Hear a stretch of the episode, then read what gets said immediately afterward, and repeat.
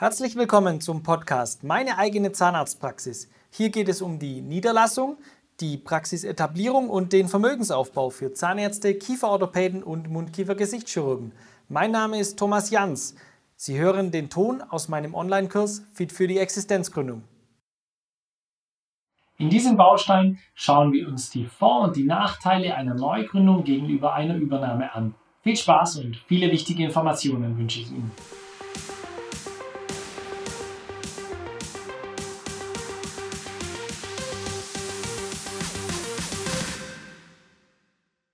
Auf Ihrem Weg in die eigene Praxis durchlaufen Sie verschiedene Phasen.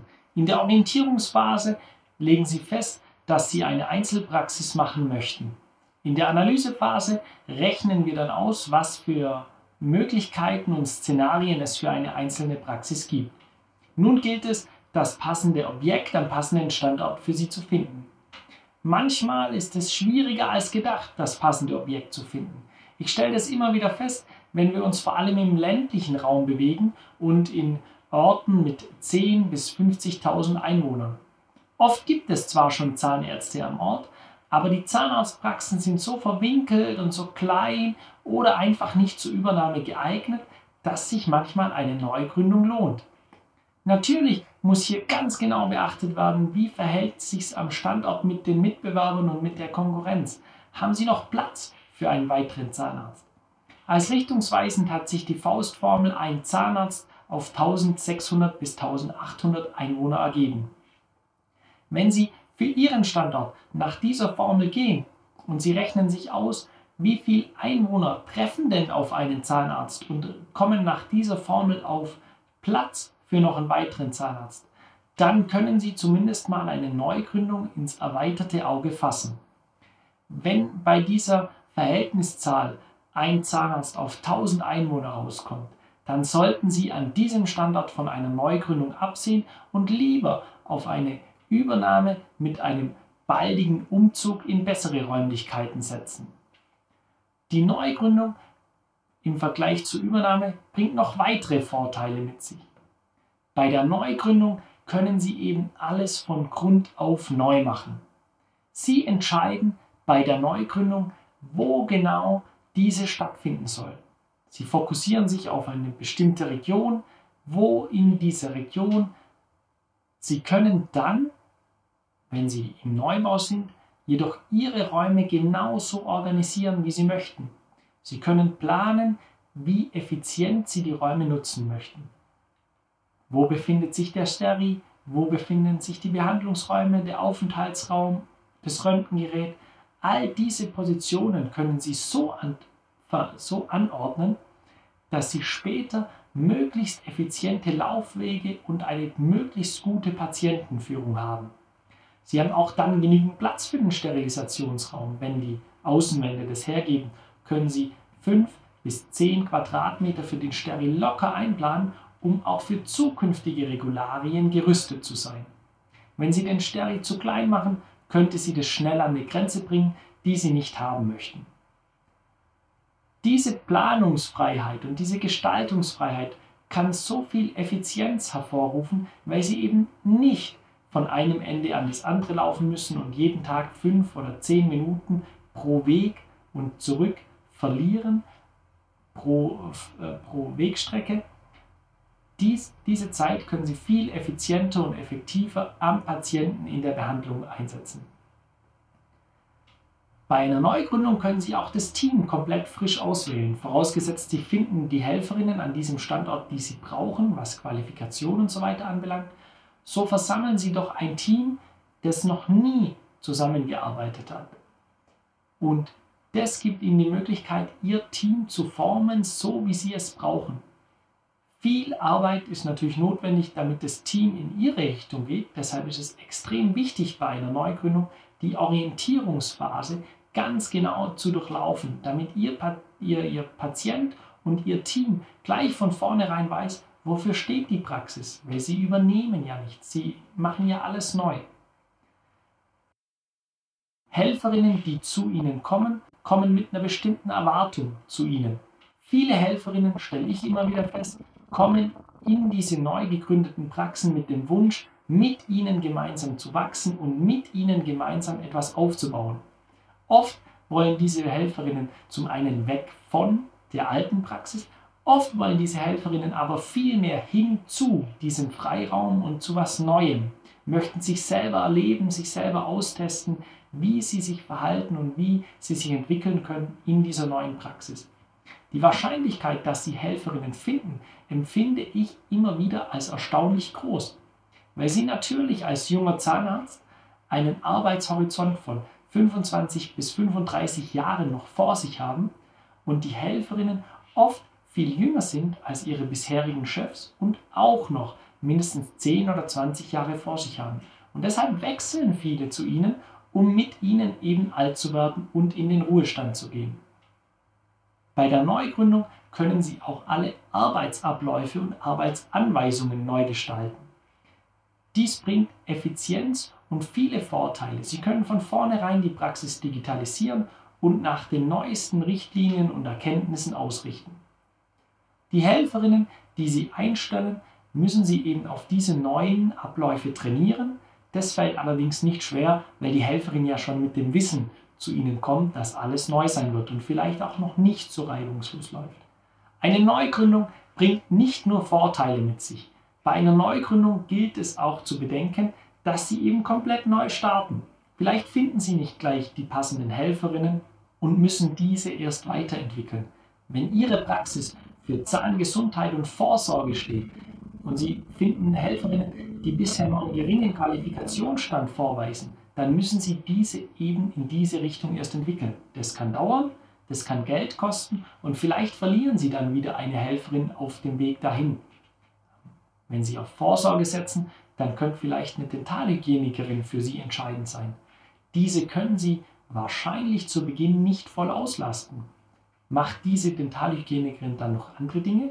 Kaufen Sie diese nur für diesen einen Tag zu? Oder können Sie die Dentalhygienikerin vielleicht mit einer anderen Praxis teilen. Natürlich muss die andere Praxis dann ein Stück weit entfernt sein, aber hier gibt es natürlich auch wieder verschiedenste Möglichkeiten, wie Sie sich Kompetenzen in die Praxis holen, ohne dass Sie die Dentalhygienikerin zum Beispiel für fünf Tage bezahlen, Ihre Patienten aber nur für einen Tag den Service der Dentalhygienikerin wahrnehmen möchten, bis sich es eben aufgebaut hat. Ein weiterer Nachteil ist die Anlaufzeit. Wir wissen eben noch nicht, weil es eben eine Neugründung ist, wie wird sich der Umsatz und der Gewinn an exakt diesem Standort entwickeln. Wir können dies nur abschätzen.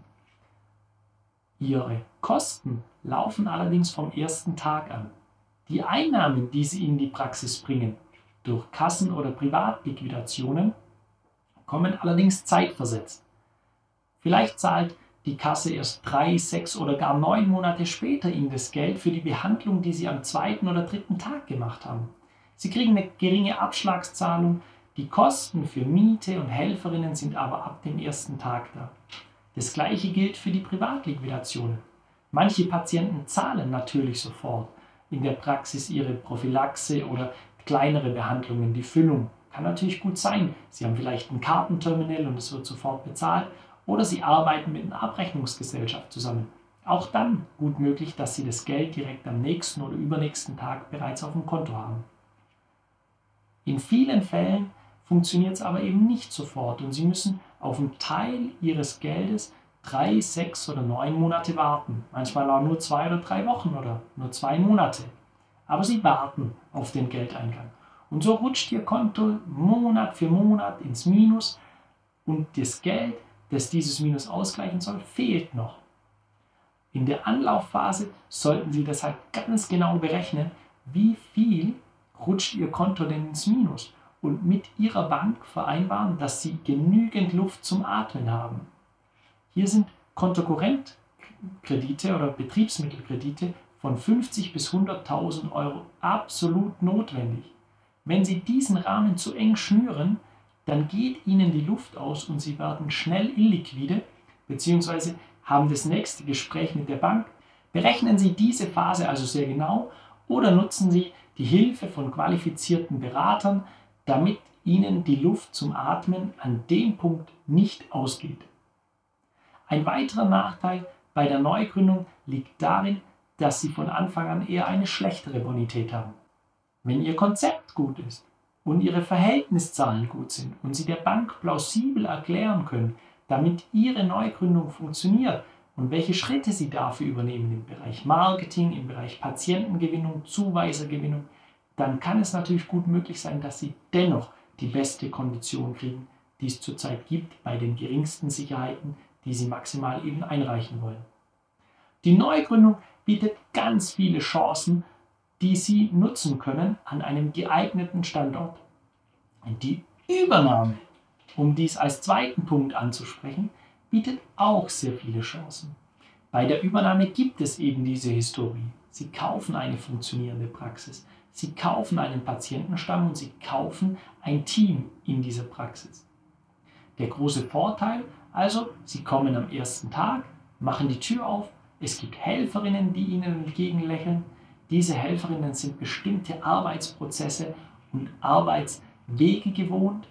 Die Patienten kennen die Praxis, die Patienten kennen die Helferinnen und die Patienten kommen mit Sicherheit auch schon gerne in die Praxis. Nun gilt es eben noch, den Patientenstamm auf Sie zu übertragen.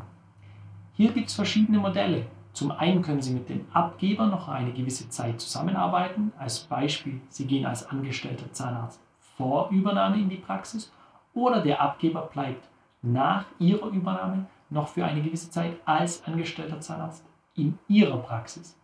Beide Modelle sind durchaus denkbar und beide Modelle werden oft genutzt. Manchmal wird auch ganz hart übergeben. Es gibt einen Stichtag, der Abgeber geht am 31.12. Sie kommen am 1.1. und Sie sehen sich nie mehr. Auch das sind Möglichkeiten der Übernahme. Dann haben Sie immer noch die Helferinnen. Und wenn wir ehrlich sind, die Patienten kennen oft die Helferinnen besser wie den Zahnarzt und haben mehr Kontakt zu den Helferinnen. Und so eine Helferin kann dann schnell eine Brücke bauen zu ihnen hin. Der neue Patient kommt am 3., 4., 7. Januar zu Ihnen in die Praxis, trifft auf ein bekanntes und gewohntes Gesicht und die Helferin sagt, ach, schön, dass Sie auch wieder da sind, dann fühlt sich der Patient natürlich gleich willkommen und wohl und im bekannten Umfeld. Wenn der Abgeber dann noch ein Ab, sogenanntes Abgeberschreiben an seine Patienten versendet, in denen er ihnen den Weg bereitet und in diesem Abgeberschreiben sinngemäß verfasst, er freut sich, dass er an sie übergeben kann und findet ihre zahnärztliche Tätigkeit gut und wünscht allen Patienten ein gutes Gelingen in ihrer Praxis. Dann haben sie natürlich schon eine offene Tür beim, beim Patienten und können viel einfacher Dinge und Leistungen an den Patienten verkaufen und mit dem Patienten einen gemeinsamen Behandlungsweg beschreiten, weil der Weg wurde ihnen ja schon bereitet. Sie treffen bei einer Übernahme jedoch auch oft auf bereits eingefahrene Behandlungsweisen und eingefahrene Arbeitsabläufe. Sie hören oft den Satz, das war schon immer so oder wir haben das schon immer so gemacht oder ach, das ist der Patient so und so, da müssen wir das so und so machen. Diese Wege sind nicht immer effizient und nicht immer richtig für Sie. Sie durchwandern einen gewissen Change-Prozess, Sie müssen also erst Ihre Idee der Praxis an die Helferinnen ranbringen. Das kann Monate und Jahre dauern, bis die Helferinnen verstehen, jetzt geht es in diese Richtung. Vielleicht haben sie die Zeit gar nicht und müssen dann gewisse Helferinnen auch austauschen, die einfach nicht mehr zu ihren Anforderungen für diese Praxis passen. Sie treffen bei einer Übernahme auch oft auf veraltete Geräte.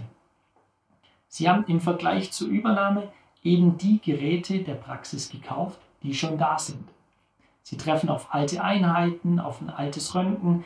Wahrscheinlich ist der Steri nicht ganz auf dem aktuellen Stand und Sie haben über einen Zeitraum von ein bis drei Jahren oder vielleicht auch sofort schon Ersatz- oder Nachinvestitionen in die Praxis.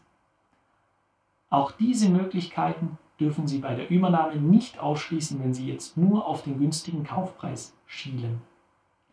Bei der Übernahme ergibt sich noch ein großer Vorteil. Sie kriegen in der Regel eine bessere Bonität unterstellt und eine bessere Kondition bei der Bank, weil die Bank davon ausgeht, dass Sie die Praxis in etwa im gleichen Rahmen weiterführen wie der Abgeber und somit eben schon eine gewisse Historie an Zahlenmaterial vorhanden äh, sein wird um Ihnen diese Gespräche leichter zu machen. Vergleicht man nun die Kosten einer Neugründung mit den Kosten einer Praxisübernahme, dann fällt für mich auf, dass Sie nach drei bis fünf Jahren auf genau der gleichen Summe rauskommen. Bei der Neugründung haben Sie eben alle Kosten sofort, manchmal auch ein kleines bisschen Zeit versetzt. Sie kaufen zum Beispiel nur zwei Behandlungseinheiten, bis sie sich entwickeln auf die dritte Behandlungseinheit hin. Wenn man dann aber nach drei Jahren eben beide vergleicht, dann kostet in der Regel beides gleich viel. Bei der Übernahme haben Sie zu Beginn den materiellen und den ideellen Wert zu tragen. Oft kommt dann aber auch sehr schnell eine Ersatzinvestition dazu. Die Behandlungseinheit geht kaputt oder Sie wollen eben nicht mit diesem Röntgengerät weiterarbeiten, weil Sie auf ein digitales umstellen möchten oder Sie möchten die Praxis digitalisieren.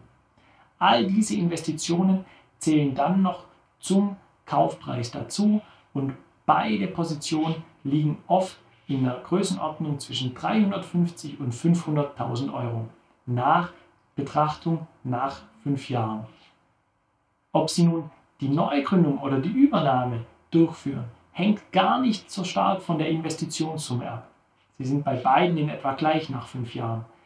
Achten Sie eher darauf, welche der beiden Möglichkeiten bietet Ihnen an Ihrem ausgewählten Standort mehr Potenzial für die Zukunft und entscheiden sich dann für die Neugründung oder für die Übernahme.